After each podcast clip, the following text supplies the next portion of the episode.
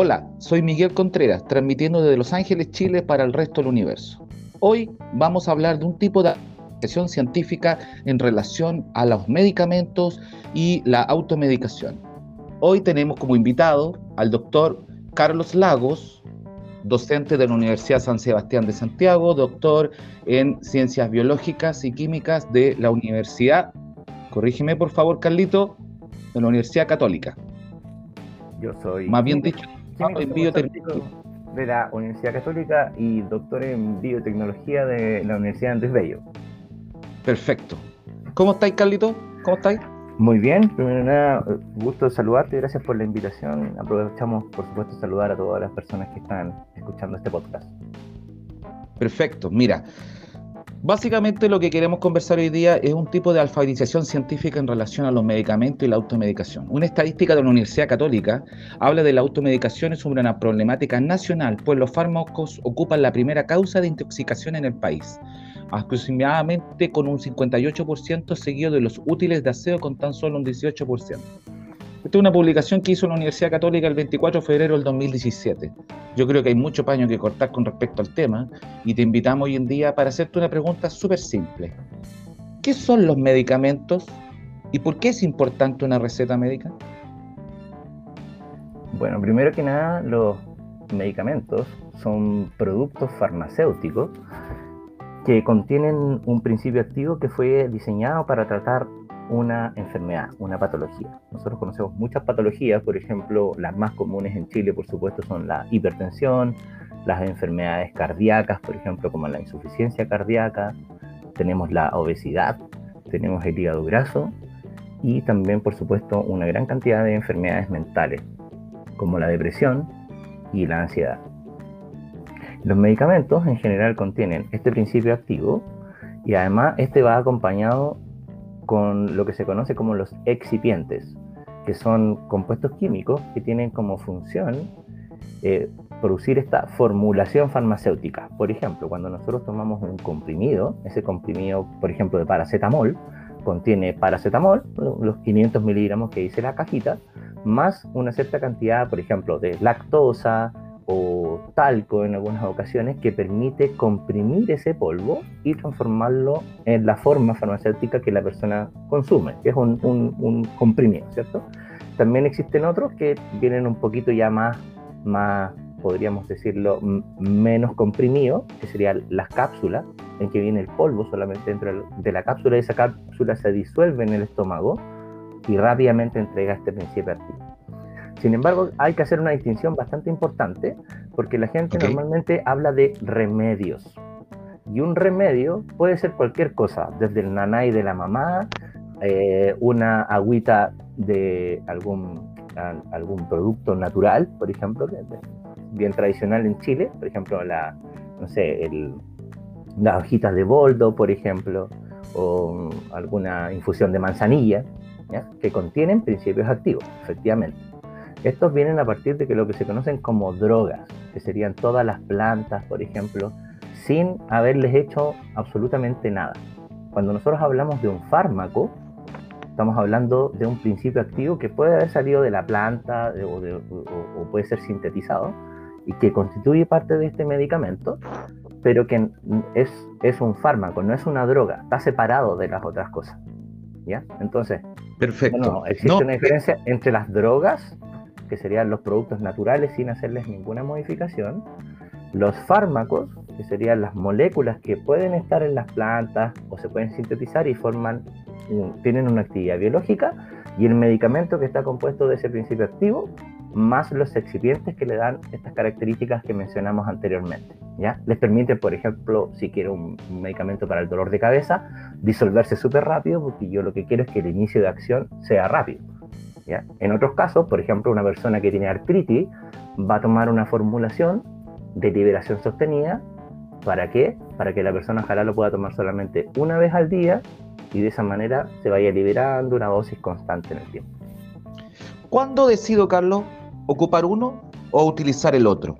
Yo sé que tradicionalmente nosotros recurrimos a los médicos y no a los químicos farmacéuticos, por ejemplo, en la farmacia, para consultar que a partir de un diagnóstico de un dolor, de un malestar o de alguna enfermedad, nosotros tomemos o una droga, ¿cierto? Que está muy de moda la agüita de maqui, la, agüita de quillay, para el dolor de estómago y así hay una serie de infusiones, o tomar estos remedios, ya sea, y explícame bien si me equivoco, comprimido, jarabe o, en otro formato.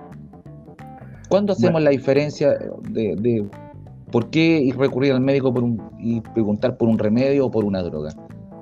Bueno, existe, existe por supuesto el conocimiento tradicional. Desde los tiempos más remotos, no todos nosotros conocemos, ¿cierto? Algo que tradicionalmente se ha usado en nuestra familia, por ejemplo, una, una agüita de manzanilla, porque sabemos que, pues, sabemos que las plantas contienen principios activos, ¿ok? Lo que no sabemos cuando tomamos una planta es cuánto tiene. Yo no sé si le echo tres o cuatro hojas, por ejemplo, de, de, de boldo o de ruda o de lo que sea, yo no sé cuánto de lo que estoy consumiendo, cuánto es realmente lo que estoy consumiendo, del principio activo que tendría esa... Entonces hay gente que se puede intoxicar fácilmente o influir sobre el metabolismo de sus otros medicamentos que esa persona está consumiendo. Entonces eso tiene que revisarlo, lo pueden revisar con su químico farmacéutico. Si usted va a cualquier farmacia en Chile y pide hablar con el químico farmacéutico, el químico farmacéutico lo va a atender y gratis es el único eh, personal de la salud que no va a cobrar por una atención, ¿ya? Puede que se demore porque está ocupado, está, está, atendiendo alguna otra cosa, pero siempre lo va a atender y le va a informar. Los químicos farmacéuticos somos los expertos en medicamentos, sin embargo el químico farmacéutico, por ley, no está autorizado para prescribir medicamentos. Eso lo hacen algunos profesionales autorizados, que son los médicos, y en algunos casos también las matronas, para prescribir medicamentos que tengan relación, por ejemplo, con el embarazo. Podría ser prescribir una matrona, por ejemplo, un fármaco antiespasmódico para una mujer que tiene un síntoma de pérdida, por ejemplo. ¿ya? Eh, en el caso de los, de los médicos, también tenemos distintos tipos de médicos. Médicos que son médicos generales, que ven todo tipo de enfermedades, ¿cierto? Todo lo que llega a un CESFAM, a un, a un, a un hospital, por ejemplo y tenemos médicos por especialidad, por ejemplo, psiquiatra, oftalmólogo, que va a prescribir probablemente medicamentos específicos para ciertas patologías. Entonces, cuando nosotros decimos, ¿cuándo, ¿cuándo usar eh, automedicarnos? Y con su, con, cuando uno habla de automedicación, se refiere a utilizar, sin alguna consulta previa, a un médico o a un especialista de la salud, un medicamento que puede eventualmente tener un efecto sobre su enfermedad o sobre su sintomatología, pero que no está diagnosticado.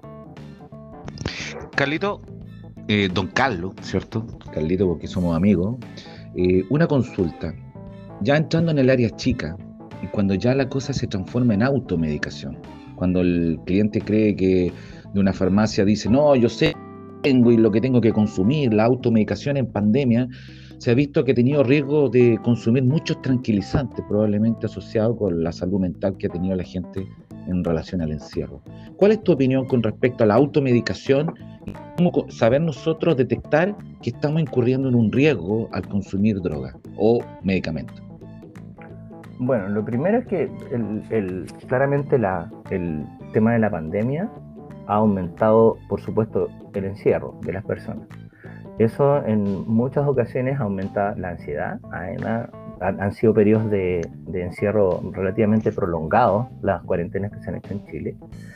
Y si bien el, tema de los medicamentos y su, ingesta siempre se ha, discutido mucho y tiene más de una explicación, como comentamos anteriormente, en algunos casos tenemos, por ejemplo, la eh, inducción por parte de amigos. Esto es más común en las mujeres, se, sabe, por ejemplo, tómate este medicamento para el dolor de cabeza, por ejemplo. Y en algunos casos no saben, muchas mujeres están consumiendo, por ejemplo, fármacos antidepresivos, como la floxetina, ¿ya? O la sertralina, y, em, por ejemplo, les duele la cabeza. Y una amiga le dice, hoy tómate un migranol, un, un migratán, que contienen sustancias que son vasoconstrictoras. En algunos casos se puede producir, por ejemplo, efectos adversos al combinar esos medicamentos y se puede producir una vasoconstricción a nivel del cerebro, lo que puede producir un infarto cerebral, por ejemplo. Y eso la mayoría de la gente no lo sabe.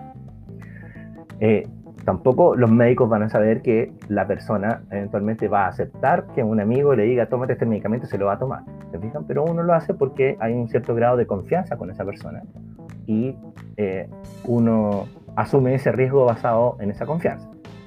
Luego. Oye, cuéntame, mira, hay una estadística, hay en relación a lo que tú me estás diciendo sobre la confianza de los amigos, una estadística que señala el CENTA que el 45% de sus entrevistados había consumido sin receta más medicamentos tranquilizantes en comparación al periodo anterior de la aparición del COVID. Sin embargo, en otra encuesta también del CENTA, Senda, el 38% de los encuestados manifestó haber bajado el consumo de alcohol. La impresión popular es que el consumo de alcohol ha aumentado, por esto que sale en las noticias, las fiestas clandestinas, etcétera. Pero sin embargo, el CENTA ha hecho una encuesta y ha bajado el consumo de alcohol, pero también ha aumentado el número de automedicación por medicamento. ¿Qué riesgo, y esto para explicarle a los que nos escuchan, existe en mezclar alcohol con medicamentos? Mm, bueno, existen, dependiendo del tipo de fármaco, eh, más o menos riesgos. Por ejemplo, en algunos casos, el hecho de consumir alcohol con un medicamento, el alcohol, ¿qué es lo que hace? El alcohol activa al hígado, por decirlo de cierta manera, pone en un funcionamiento eh, mayor al hígado, que es la fábrica que tenemos nosotros dentro del organismo que permite desintoxicar el organismo de compuestos externos. Todos los medicamentos son compuestos que nosotros vamos a administrar desde afuera del organismo. El organismo normalmente no, no los conoce, por decirlo así. Entonces, lo que hace el organismo es hacer pasar estos, estos compuestos, primero se absorben, si es que es por la administración por, por vía oral, eh, se va a absorber esto en el intestino y mediante una vena grandota que tenemos ahí que absorbe todo, se llama la vena porta, eso se va al hígado. Y el hígado es como una fábrica que le hace reacciones de rayos y centellas, por decirlo de cierta manera, a estos compuestos para transformarlos en compuestos que sean más polares y se pueden eliminar por la orina, normalmente. Eso es lo normal. Luego, entonces, el, consumo de alcohol, ¿qué es lo que va a hacer? El alcohol va a estimular al hígado, por lo tanto, va a aumentar el procesamiento de los fármacos en el hígado y puede disminuir su concentración plasmática y disminuir su efecto en algunos casos.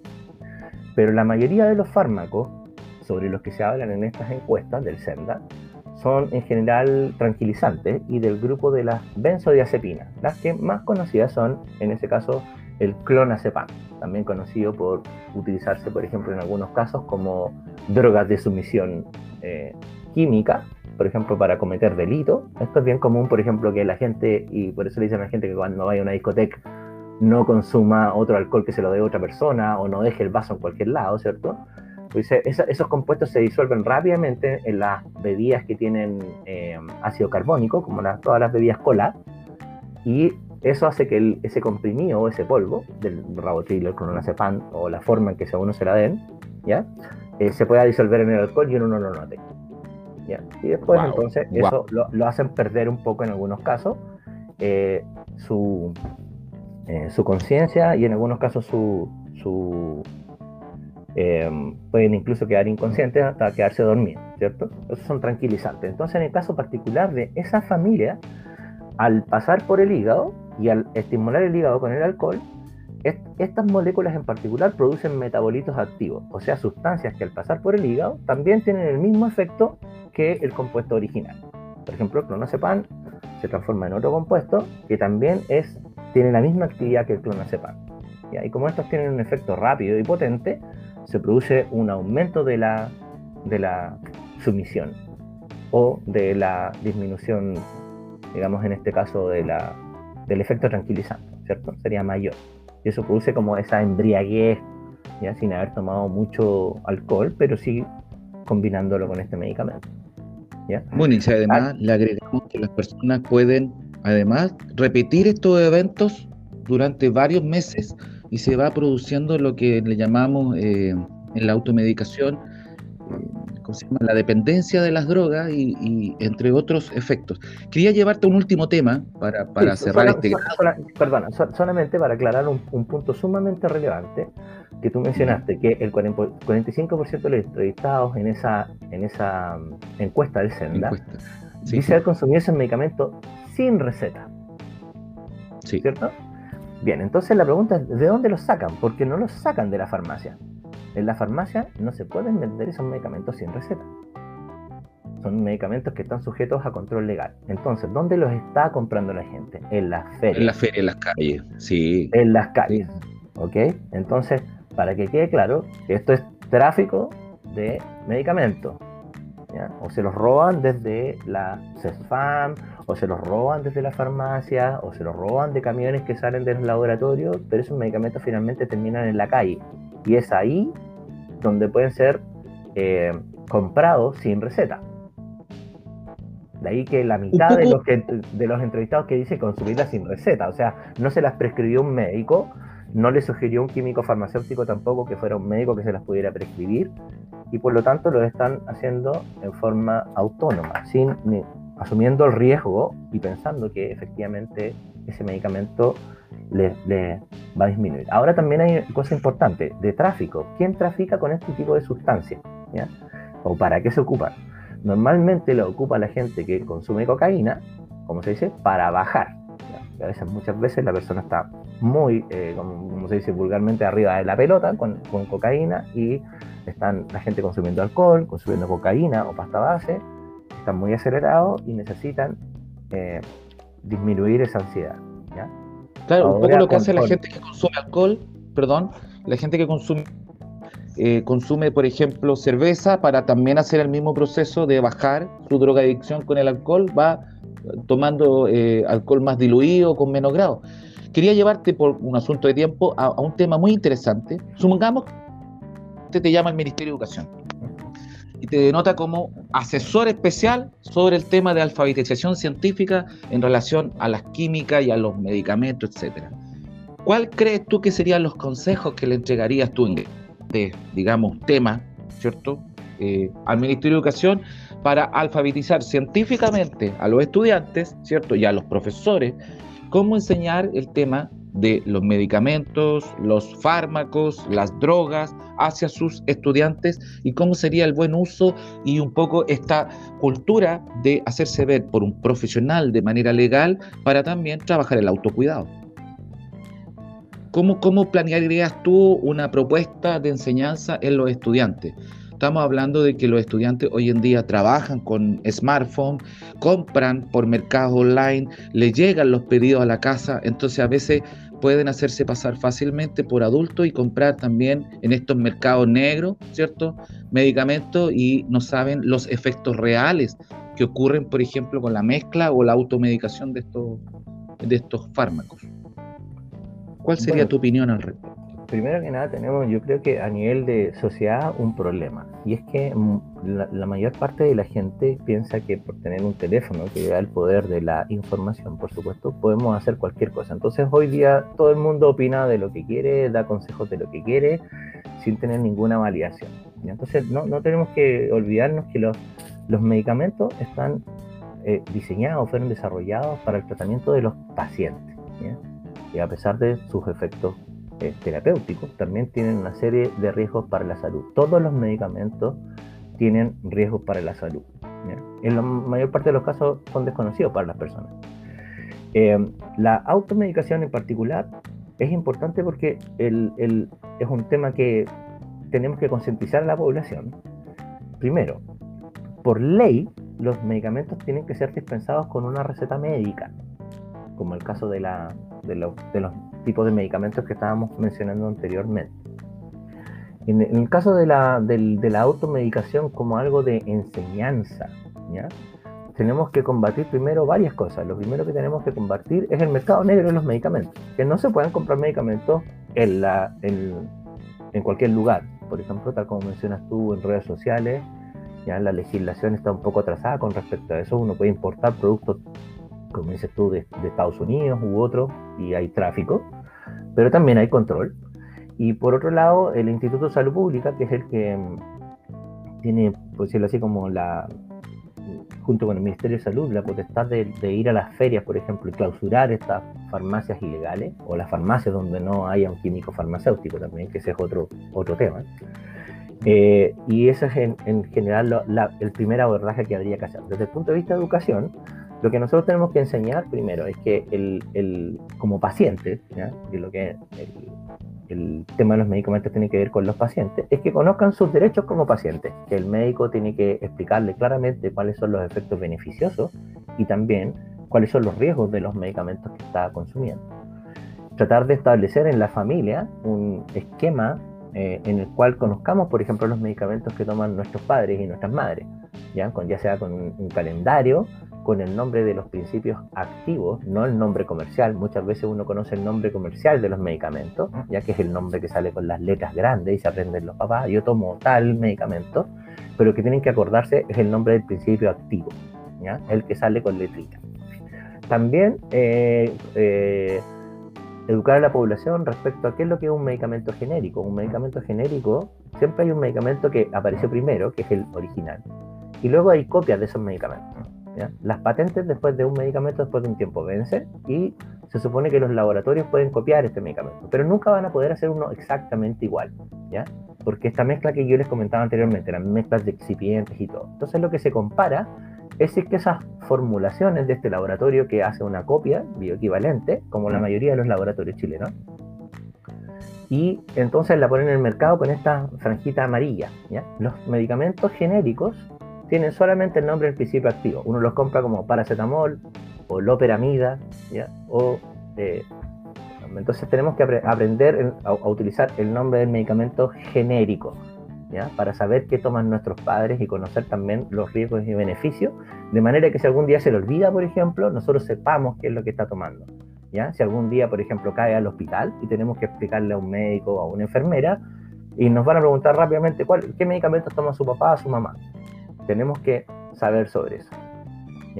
Y lo tercero es también educar respecto al tema toxicológico que, que tú mencionabas, que hay una gran cantidad de intoxicaciones que se producen normalmente en niños porque los padres dejan los medicamentos al alcance de ellos. Por ejemplo, normalmente los almacenan en el baño, ¿ya? en lugares donde, o en, en, un cajón al lado de un velador, lugares donde normalmente un niño tiene acceso.